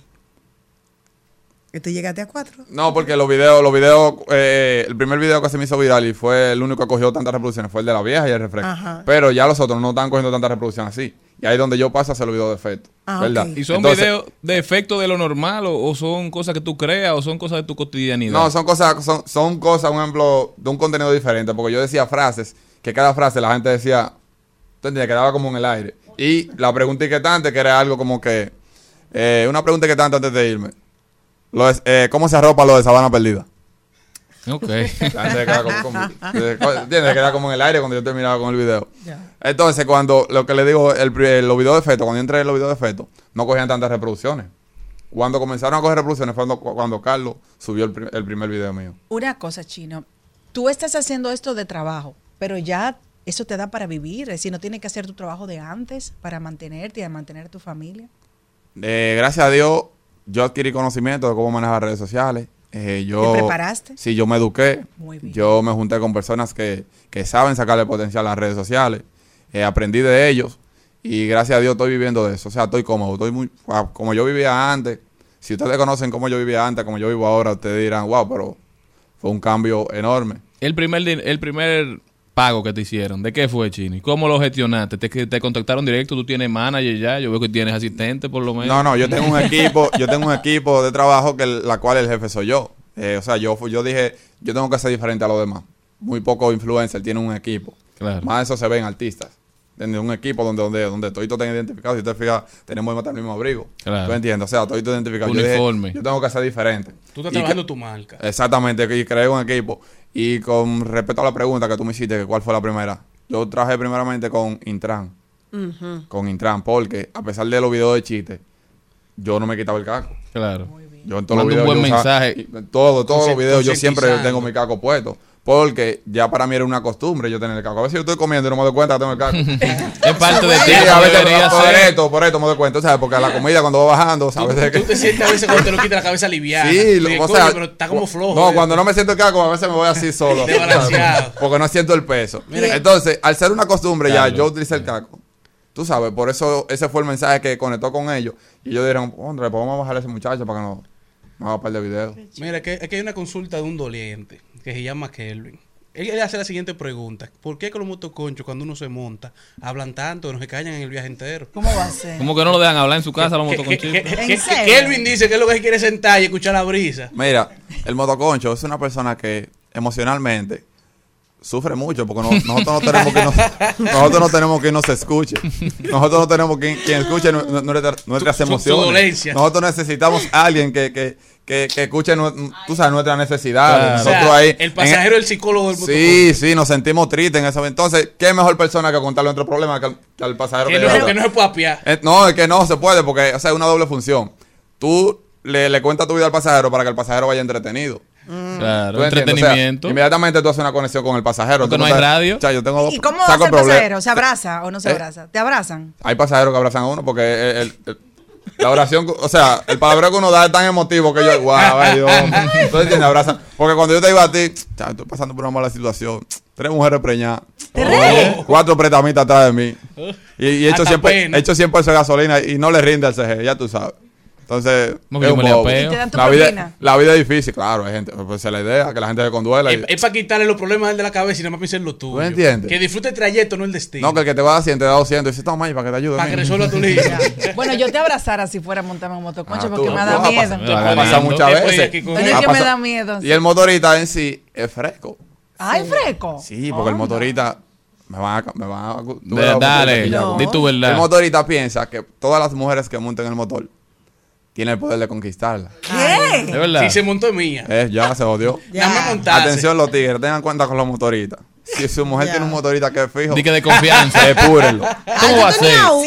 fijo. ¿Eh? Suelte ese Yo negocio. tenía dos, yo tenía dos. Oye, uno tenía se le partió, Oye. uno se le partió la pierna y por eso dejé ese y después llamé al otro y tuvo, un accidente. Entonces los dos tuve que cambiarnos. Sí, porque eh, tú sabes que en cuando... una compañía, en una plataforma, antes de montarme, en una plata, pero eso fue el año pasado, te estoy hablando de que no hace Sí, mucho. pero yo quiero saber de... Pasa algo un año. Dime. Entonces el motorista siempre tiene la esperanza. Sí, porque es que uno, inmediatamente, tú sabes que cuando una mujer te sonríe, cuando tú hablas con una mujer y tú ves como el dialecto, como fluye, ya uno se hace la imaginación que la mujer está para uno. No, de una vez. Claro, porque inmediatamente tú estás conversando con alguien y tú ves que ella se te ríe y tú ves que, que tú le cuentas y ella te cuenta, ya tú dices, no, ya esa es mía, ya. Suya, caballo. la marqué ya. No, si tú supieras que, que lo que yo le hacía era que ponte a estudiar, trabaja mucho, valora tu familia. Eso era lo que yo, yo iba hablando con el motoconchita. Al revés, en el caso mío era Una- yo lo que iba aconsejándolos. Pero quiero saber algo, en tu barrio, ¿cómo ha sido el cambio? ¿Qué, ¿Qué tú has percibido de tus vecinos? Que ahora tú eres una celebridad o te mudaste de barrio. Háblame un chin de eso. No, yo sigo viviendo en el mismo barrio, pero yo, yo fui inteligente. Ajá, háblame. Yo a la gente en mi barrio siempre me le vendo como muerto. Así mismo. Yo no ando de que, de que comprende mi barrio. Yo no ando de que, de que, de que, de que, de que en flow, de que mi barrio. Mi barrio yo ando como el mismo motorista de antes. Yo ando Siempre, normal. ¿Tú entiendes? Yo ando en diligencia igual que usted. ¿Qué es lo que es chino echando gasolina? Digo, mi hermano, yo ando en diligencia igual que usted. Pero venga, vamos a echarle a 50 cada uno, que eso, eso no corre. Claro, que son ¿Tú míos. entiendes? Eso no corre, ustedes son míos. Para estar siempre frío con lo del barrio, porque eh, independientemente, hay mucha gente que inmediatamente se hacen famosos, se mudan. Pero yo entiendo de que cuando tú convives en un lado, un ejemplo, allá hay gente de confianza, y acá hay gente que cualquier problema, cualquier cosa, Una son los que te. ¿me entiendes? Te pueden apoyar. Son gente que conocen tu, tu transcurso de vida, o sea, gente que cualquier sistema. Mira, yo grabo por allá prácticamente porque por ahí yo puedo, un ejemplo, si puedo, si quiero grabar algo en una vaina de lavadora, ahí está ese hombre que me conoce a mí desde que yo crecí. No, dale aquí, tranquilo, y me hace un videito y ya, ¿te entiendes? Uno le hace un videito en ¿Dónde bacanería. es tu barrio? Ya- ¿Cuál es tu barrio? En Villamella, punta Villamella. Ah, punta, Ahora, sí. chino. O sea que tú has aportado... Inclu- incluso, Aquí hay otra consulta de otra doliente. ¿a qué? Otra consulta de otra doliente. Hoy van a tirar todos los dolientes. Sí, sí, sí, sí. Eso es sin miedo al éxito. No se me va a de nadie. Ella pregunta, porque parece que ha tenido un par de, de accidentes. ¿Por qué es que le gusta irse en rojo? A los motoristas. Sí. Mira, el motorista tiene que. No tiene- puede esperar. No, no, no. El motorista. eh, eh, Impaciente. inmediatamente se sube arriba de ese motor. Se le monta como un espíritu de aceleramiento. o sea, a veces no es que uno quiere, a veces no es que uno quiere. A Es veces como que. Inmediatamente agarraste el timón y ya. Dale duro, acelera. calibra, calibra. Mira una mujer ahí, sabe bien, calibra para que le impresione. ¿Tú entiendes? O sea, Oye. O sea, no, no es que uno quiera a veces. Yo Sí, lo no, reportaba. Tú, tú sabes, sabes que yo lo que reportaba en la plataforma que las- yo iba. Si se me iba en rojo, lo Ay, mira, yo tengo un reportaba. proyecto bueno con eso, que yo creo que la gente de Intran o cualquier gente me ayuda con eso. ¿Tú sabes Sí, que yo tengo pensado con eso? ¿Qué tú tienes? Pararme en los semáforos y grabar tú el que se vaya en rojo y subirlo para las redes sociales. De- bueno. Tenemos que hacerlo Chino, eso. tú Sí. sabes que la mayoría de los accidentes que pasan en nuestro país son por motoristas. Entonces, el costo de vida que le trae a nuestra sociedad es enorme. No hay alguna forma que tú como motorista, ¿qué tú le podrías decir al gobierno cómo puede controlar eso? Porque hay que preguntarlo de adelante, a ver si No, yo entiendo que, que de la forma que se debe controlar eso es poniéndole eh, control en el sentido de que, de que debe ponérsele regla, pero no cualquier tipo de regla. quitarle el motor. Sí, no, no, preso. exacto. Se debe de hacer algo, un ejemplo, que ellos entiendan de que si no la cumplen, eh, ellos van a perder más. ¿Tú entiendes? Porque está bien, un ejemplo, se fue en rojo, un ejemplo, ok, eh, ponerle una multa. O un ejemplo, se fue en rojo, quitarle el motor. Hay dos mil agencias que te dan un motor a ti sin cuarto. Adelante. ¿Tú entiendes? O sea, a mí me quitan un motor ahora. Y busco otro. Un- Yo busco otro. Y Más con el fácil otro dejarlo pago perder. ese ahí. Wow. Y o sea, entonces- yo entiendo que sí. Si un ejemplo, ah, ah, se fue en rojo, eh, usted va a tener tres oportunidades para irse en rojo. A la cuarta se le va a quitar el motor y se le va a prohibir de que usted saque un motor en cualquier lado. Un impedimento, bien hecho. ¿Te entiendes? O sea, ya hay un ejemplo, usted lo va a pensar un poquito más, porque ya usted no va a tener break para sacar motor en ningún lado. La oportunidad se va. ¿Te entiendes? y una otra doliente que nos pregunta, ¿por qué a los motoristas les gusta pararse en la línea del peatón? ¿Por qué ahí obligado? Por Yo donde no- cruza la gente. Pues yo no entiendo. País en Mira, rojo. eso es otra, eso es otra. Antes de darle un motor a una gente, tiene que ser como, como las armas a los policías. Se le debe dar una educación. Claro, Las educación agencias, no, vial. las agencias no pueden darle un motor a una gente que ni siquiera se ¿Sabe va a aprender un motor. Yo he visto gente que han sacado motores y llevan a otro para que lo maneje. Para ellos aprender la semana, aprender a manejar motor. ¿Te entiendes? O sea, debe, de- debe de haber un, algo, un ejemplo. Usted va a sacar un motor, ok, tiene que llenar este formulario. Como hacen para dar la licencia. Te llena un formulario donde se dan cuenta si usted puede, puede manejar. Es cierto, tú ves. Ahora, chino, los motoristas que no están escuchando van a decir tú estás en contra de ellos. No, yo puedo decir que yo estoy en contra, pero ellos saben que es la verdad que yo estoy diciendo. Porque prácticamente cuando tú dices te dice una verdad. beneficio. Cuando tú dices te dice una. Exactamente, para su beneficio. Porque se sabe que la, la mayoría de muertes son por los motoristas. Y nadie quiere tener un accidente. Pero entonces, si nadie quiere tener un accidente, vamos, vamos a, a corregir eso. o Vamos a respetar la, la ley de tránsito. Jason, ¿quién te incentivó a ti a no llevarlo? en- porque tú eres un ser anormal, vamos a decirlo así. Tú no lo llevas en el, en el codo. ¿Quién te enseñó a ti a llevar el casco en la cabeza? ¿Quién te dio ese curso que nosotros no lo tomaron? Cuando me caí me di cuenta que si no llevaba, si no llevaba, si no llevaba el caco, me hubiese jodido. No verdadera no aquí vivencia. contando. Amén. Jason, el motorista más consciente de la República Dominicana, definitivamente. ¿Te Gracias entiendes? O sea, por la- haber estado con nosotros. La gente. Me parece que dicen que hasta que a ti no te roban, tú no pones candado. Claro. Eso es verdad. ¿Tú entiendes? Pero sí, yo creo que sí, podemos concentivar a, a los que vienen subiendo ahora. Podemos decirle, mira, te puede pasar esto, mira, te puede pasar esto, ¿entiendes? O sea, o tratar, si no entiendan por, por, por la buena, un ejemplo, ponerle régimen, como le digo. Educación vial obligatoria. Exactamente. Dime, familiar chino? No, mi mamá es así. eh. ¿cómo puede la gente seguirte para los que están interesados en ver tu contenido tan interesante? En todos los lados, eh, el chino RD, YouTube, el motoconcho viral, en Facebook, el motoconcho viral, eh, TikTok, el chino RD 281, Instagram, el chino RD 281. Y para que la gente se quede pendiente, una de esas preguntas famosas tuyas, dale ahí. Para que la gente quede pendiente. eh, pregunta siguiente antes. si Sí, pregunta inquietante. Una pregunta inquietante antes de irme. Si mi perro me habla y yo no le entiendo, y yo le hablo a mi perro y él me entiende, ¿seré yo el animal?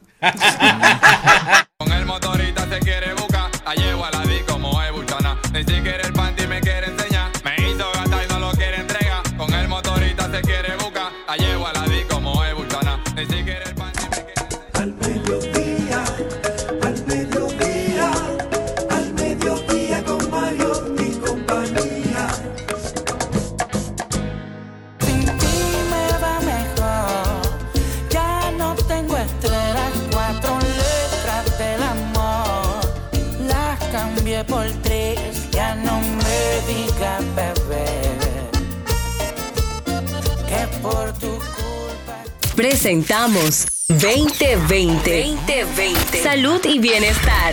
En Al Mediodía. Con Mariotti y compañía. Estamos de vuelta, mi gente. Gracias por continuar con nosotros. Tenemos una invitada muy especial que hace su debut con nosotros. Ella es la doctora Bifrani Espaillat. Ella es neuróloga. Doctora, ¿cómo está? Bienvenida. Hola, gracias, un placer. Gracias por la invitación. Agradecidos de tenerla aquí con nosotros. Doctora, usted viene a hablarnos de esta de, de este descubrimiento que han hecho investigadores argentinos de que el cerebro genera neuronas para remodelar memorias. Cuénteme de eso. Mira, realmente en el hipocampo, que fue el territorio cerebral que abarcaron con el estudio, es uno de los tantos territorios que está involucrado con la memoria. Que ellos ¿Dónde está el, el hipocampo? en una Como adelante ahí. No, no, no, no. Atrás. Cuando vemos el cerebro axialmente es una porción un tanto tediosa. A la izquierda, De No, en el medio. En el centro del cerebro a profundidades. O sea, En el centro, como a- atrás, por el centro no, por no, no, atrás, no, el baño. Lo vemos en un corte axial, que vemos la imagen como viendo el cerebro desde arriba. Está una porción medial profunda del cerebro. En cristiano, doctora, que ninguno de aquí somos neurólogos, ¿cómo por dónde? Bueno, es que el, re- el cerebro tiene muchas porciones. O sea, tiene lóbulos. Si fuera una bandera. Si fuera una bandera, Ajá. estuviera eh, En el cerca del escudo. en la esquina, eh, en la esquina izquierda. Cerca de, de- de- o sea, de azul, rojo, ah, en el rojo de abajo. ¿Y entonces qué en quiere el decir rojo de esto? abajo. ¿Qué quiere decir ¿Qué esto? quiere decir esto? Que tenemos la oportunidad, si se crean los estimuladores apropiados, ya sea de eh, colocación profunda, como electrodos que se utilizan, por ejemplo, en el Parkinson, que ayudan a modelar esos, esas estructuras bien profundas. Por ejemplo, en el Parkinson se logró poder llegar hasta ahí, hasta esos ganglios, y estimularlos y así eh, modificar un poco el temblor. Entonces, entendiendo que podamos llegar al hipocampo, que es una zona circunscrita, o sea, en todo ser humano puede variar los milímetros entre un hipocampo y otro. Entonces, si llegamos a esta porción del cerebro, sería importante este descubrimiento porque podemos estimular la creación de nuevas neuronas o neuronas jóvenes que son las, las que están capacitadas de crear memoria. Así tenemos un almacenaje más amplio y con más, eh, más fidedigno porque no se va a- no se va a ligar o no se va a confundir con otro tipo de memoria. Por ejemplo, en ese estudio aclaraban bien, si vamos a una actividad, por ejemplo, estoy aquí con ustedes y vuelvo dentro de un año, hay una memoria específica para yo recordar los rostros de ustedes. Pero esa memoria se va deteriorando con el tiempo porque las neuronas van envejeciendo. Pero si yo logro estimular esas memorias jóvenes, tendré un recuerdo permanente por siempre. Oye. Que cosas tenemos, si tenemos algo en común y tenemos una conexión que te haga diferente y que algo que te acuerde de mí, eso, eso te hace que, que me recuerde dentro de cinco años. Exacto, eso nos, O sea, hay una nos lograría que memorias de la infancia permanezcan toda la vida. Y no se, si se dan cuenta, por ejemplo, recordamos cosas de 8, cuando teníamos 8, 9 años. Sí, pero hay unos habladores, doctora. como lagunas. Pero hay unos habladores que dicen que se acuerdan de cuando tenían Tres. tres, años, dos Yo años. cuatro. ¿Es Tres. verdad eso? Mire, realmente. Eso es que han visto hay- una foto y creen que se acuerdan. No, yo tengo casos de personas conocidas y pacientes que tienen memoria de los 4 o 5 años. Mm. Pero es un, un hecho traumático, doctora. Yo me todo. acuerdo del, de la muerte de mi abuelo porque lo tenían en el medio de mi casa. Que te lo cuentan y yo, mucho, no, ¿eh? no, no, no, no. Y yo me acuerdo porque yo no quería que se subieran a la mata. Y, y hubo todo un episodio y claro, era todo muy anormal en mi casa y yo me acuerdo todo el hecho porque yo estaba molesta. Entonces, Casi eso sí. Siempre son recuerdos más traumáticos Uy. o recuerdos que añoras, o sea, que Claro. tienen una carga emocional importante, sea buena o sea mala. Entonces, esos recuerdos que te dan calidez, que te, eh, te remontan a ese tiempo emocionalmente, puede que haya capacidad intele- eh, en algunos intelectuales de poderla conservar. Oye, Eso como algunos me- intelectuales, pero yo conozco unos tigres que se, quemaban en cuarto de primaria Yo y tengo- andan diciéndome que se Mira qué acordaban. pasa, que no todas las inteligencias son iguales. Claro. Ni todas las capacidades son iguales. Yo tengo una inteligencia dato, musical. dato, Señores, déjenme sí. hacerle una pregunta, por favor. Abusadores. Miren, no, no, no, de- aquí están, no sé qué comieron. No parecemos hay, hay personas que uno sabe que la conoce, reconoce su cara, pero por más que tú tratas de jalar de dónde es que yo conozco a esa persona, uno no... eh, A mí me pasa eso constantemente. Ahí es que trabaja el hipocampo. El hipocampo tiene la capacidad de esa memoria abstracta de almacenar rostros y emociones, porque no todas las memorias ni los recuerdos van a la misma zona del cerebro. Hay como de un archivo que hablamos, que tiene diferentes carpetas, por ejemplo, y uno va guardando por eh, inicial de nombre. Así se guarda en el cerebro. Cada tipo de memoria, eh, un recuerdo explícito, un recuerdo eh, de un rostro, un recuerdo numérico, todo tiene una diferencia de almacenaje en, en estos casos. Entonces, Do- esa misma línea va, por ejemplo, a mí me pasa mucho, yo soy bueno con caras, pero no con nombre. Entonces, tú me dices un nombre y te digo, yo te enseñame una foto. Exactamente. Cuando yo veo la foto así, yo sé quién Tu es. memoria es más fotográfica que abstracta en otro, en otro sentido. Yo igual soy así, yo soy más fotográfica que abstracta. Yo recuerdo más fácil un rostro o una Exacto. imagen que una, que una letra o una canción. ¿Y deberíamos yo- preocuparnos por eso? no, porque ¿Algún cada tipo de ejercicio? tiene, bueno, ejercicios cognitivos. Al- podemos apoyarnos. El cerebro tiene que estar en constante crecimiento y formación. Con esto me refiero a que como tú ejercitas el cuerpo y ejercitas algún músculo, el cerebro también debe ser ejercitado. Claro. Entonces, ¿cómo lo ejercitamos? Aprendiendo siempre algo nuevo, no dejando de aprender. Una lectura que conlleve un poquito de intelecto, o sea, un poquito de complejidad, Esfuerzo. es buena. Eh, si te gusta, perfecto. Pero si tiene un grado de complejidad, una novela que tengas que seguir la historia, eh, algo científico que puedas mantenerte leyendo y continuar un hilo durante la lectura. Los juegos de mesa tipo ajedrez tipo dominó, tipo bingo, porque son juegos que Y el llevan... parche no. Bueno, el parche no tanto. Ajedrez, Y uno, bingo. el club para tú adivinar el asesino. El me dominó. encantan. El dominó es Me muy encanta. bueno porque lleva... Ah, porque hay muchos genios. mujeres, no le peleen a esos hombres cuando jueguen dominó. Exactamente, déjenlos jugar dominó para que tengan un hombre a los 60 Digo, años intelectualmente activo. Lo que te cuentan todas las fichas, se saben las fichas que tienen todo el mundo. Entonces, Sí. el- esos tipos están jugando contigo, pero están haciendo unos cálculos en ese y caso. los juegos de baraja, el póker. y el- Sí. el Eh, póker. Eh, y- no, Y el casino. póker y el otro, el blackjack. El Que 21. son, ajá, que son 21, que son juegos bien Cortando complejos.